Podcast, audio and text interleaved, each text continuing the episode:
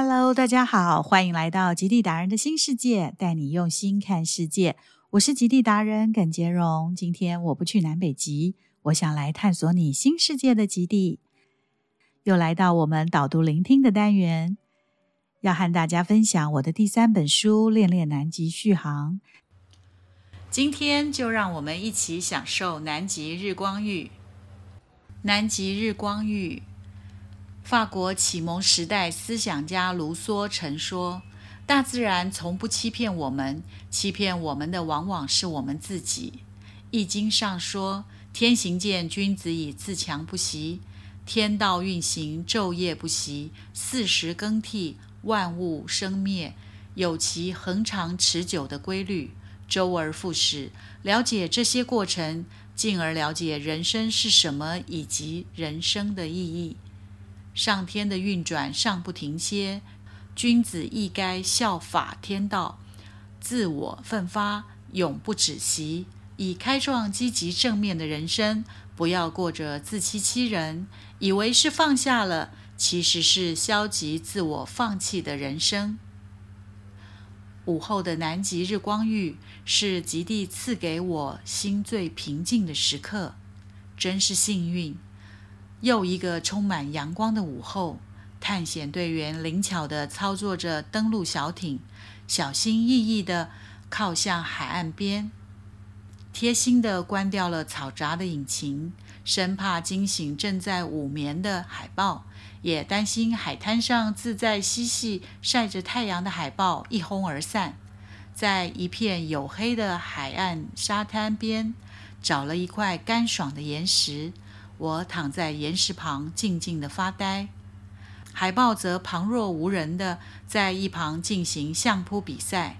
闭上眼，周围安静的让人耳鸣，听到企鹅声忽大忽小，可以感觉到它们的脚步忽远忽近，可以想象贼鸥正低空盘旋巡逻，上下的鼓动翅膀，不断发出噗噗拍翅声。他们张大贼眼，随时找机会俯身扑捉落单的雏鹅。我张开双眼，看到一只海豹，张着那双圆圆大大的黑眼睛，犹如海水般深邃，让我再也无法假寐，装作不在乎它的存在。在这极静的海边，沐浴在零度的阳光下。海滩上嗅到的是海豹家族最原始、最自然的互动，群雄争霸的海豹爸爸，舔犊情深的海豹妈妈，两小无猜的海豹宝宝的美丽倩影。我爱那种毫不造作的自由野性，我爱那淳朴自然的灵魂，回归那最原始而纯真的感动。大自然才是最真。最美善的，Why not？冒险者总是这么说。中世纪欧洲航海家克里斯多夫·哥伦布曾说：“勇于追求新的地平线就是冒险家。不安于现状、敢于挑战未知事物的人就是一个冒险家。宛如黑豹般狩猎天性，勇于尝试新事物。”喜欢突破旧有成规，在不断的接受挑战和刺激中迈向成功之路。也许女人不能理解这些血液里流着探险因子的男人究竟是怎么一回事，但是当我身处这极地绝美的景色时，似乎可以听见这些男人内在的鼓声。这是南极的魔力召唤，你来过，就听见。眼见如此美景，除了无限的感动之外，也突然体悟到，现在我经历的这些浑然天成的自然美景，或者现今每一艘船能够到达的南极任一处，其实都是历史上每一位奋不顾身的探险家们步步维艰、锲而不舍所摸索来的，始终令人感受。深刻的法国探险家夏尔科就是一例。他拥有医生世家的背景和潇洒个性，把家族世代累积的财富大笔大笔的投资在制造探险船上，只为了能够一圆北航到格陵兰岛从事科学探险的梦想。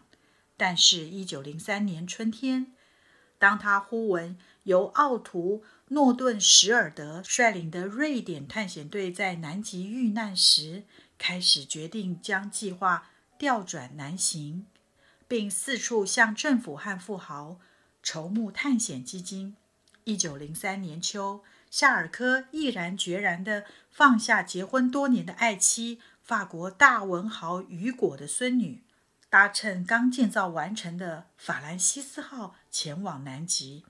历经两个月的海上航行，抵达南美洲，却忽闻瑞典探险队已由阿根廷探险船队乌拉圭号救援，获救折返祖国。但英雄的故事并未因此结束，他不甘就这样回头，企图到达无人能够征服的极区。数以万计的雪花结晶飘打在他的身上，力道宛如无数的坚硬小金球。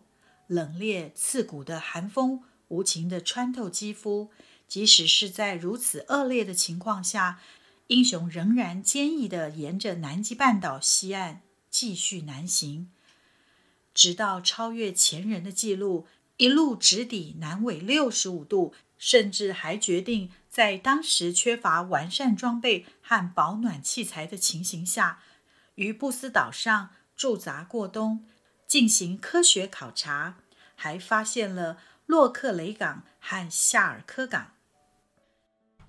这其中还有一段小插曲。当时，阿根廷探险船乌拉圭号出航南极执行搜救行动时，曾将一只刚出生不久的小猪带上船，而这只小猪也从此开始了它的南极冒险旅程。它的名字叫 Toby。当乌拉圭号救援成功返回布宜诺斯艾利斯时，正巧夏尔科领军的法兰西斯号即将起航。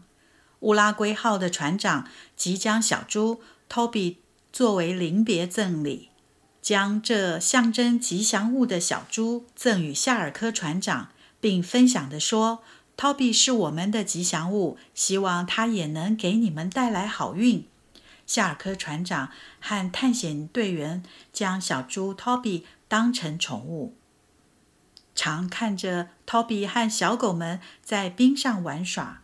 追逐海豹和企鹅，但不幸只有一年多的时间。小猪 Toby 病逝，葬于南极。虽然南极探险队常会带上马、狗等动物随行，但小猪 Toby 的一生几乎都在冰天雪地中度过。曾到达南极两次，穿越德瑞克海峡三次，见证南极探险队的重大成就事迹。作为两支探险船队的吉祥物，可说是一只不平凡的猪宝宝。它带给探险队员们欢乐，颇有疗愈的效果。一九零五年二月，带着伟大的英雄事迹和终于完成的梦想，夏尔科回到家乡。可惜早已人事全非，挚爱的妻子不堪担忧空等。终究离去。我猜想，当时或许有人这样问过他：对南极还有热情吗？还有憧憬吗？他也许沉默不语。但是三年后，当他再次兴起探险的欲望，继续出发未完成的使命时，星船船名却也同时说明了他真正的心思：波瓜巴，为何不好？也许。女人不能理解这种血液里流着探险因子的男人究竟是怎么一回事。但是，当我身处这极地绝美的景色时，似乎可以听见这些男人内在的鼓声。这是南极的魔力召唤，你来过，就听见。别忘了下回和我一起探访夏日博物馆。